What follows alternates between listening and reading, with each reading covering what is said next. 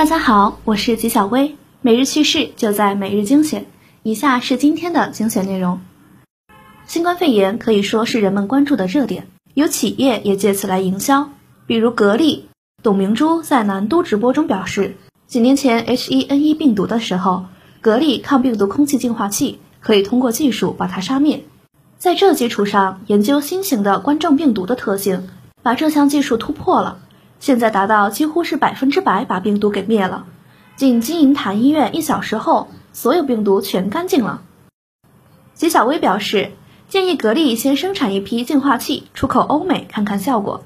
如果有效的话，就可以在国内批量生产出售了。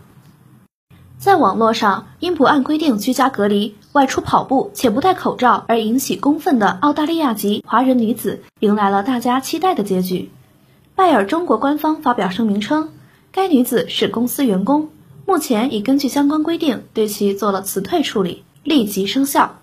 吉小薇认为。拜耳公司的动作够迅速，对于不遵守当地规定的员工就应该严惩不贷；对于不配合的外籍人员，我们不妨学学新加坡，直接驱逐出境并罚款入狱半年。美国总统特朗普早前说，要是美国股市一天跌两千点，就应该把总统发送到太空。现在美国股市受疫情影响，已经熔断了三次，美国网友不淡定了，某请愿网站再次火爆。十一万名网友在线签名请愿，请求美国航空航天局把特朗普送上太空，并留在那里。据悉，这条请愿自二零一六年特朗普当选美国总统时发起。美国时间三月十七日，特朗普说给自己的应对肺炎疫情表现打十分。吉小薇觉得，这充分说明有时候别把话说得太满，不然很容易被打脸。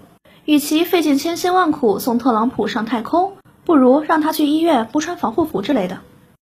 有时候人在家中坐，锅从天上来。三月十五日，《三峡日报》发布了一个视频，一男子站在自己家门口，遭女邻居怒气冲冲大声质问：“你改 WiFi 密码为啥不通知我？我儿子快高考了，上网课，孩子考不上清华，你负得起责吗？”吉小薇表示：“古有凿壁偷光，今有隔壁偷网。如果是我的话，立马赔礼道歉。”转身直接给对方限速，每秒十 KB。为了让广大学生很好的上网课，钉钉也是使出了浑身解数。近日，钉钉课堂钉钉 TV 版在当贝市场首发上线，借助智能电视这块大屏，为全国中小学生提供了新的学习方式。目前，钉钉在线教学平台主要集中在移动端，屏幕太小看不清，一直盯着手机看，孩子眼睛受不了。是困扰家长最深的问题，不少用户利用投屏的方式曲线救国，但受制于网络等因素，始终未能有完美的体验。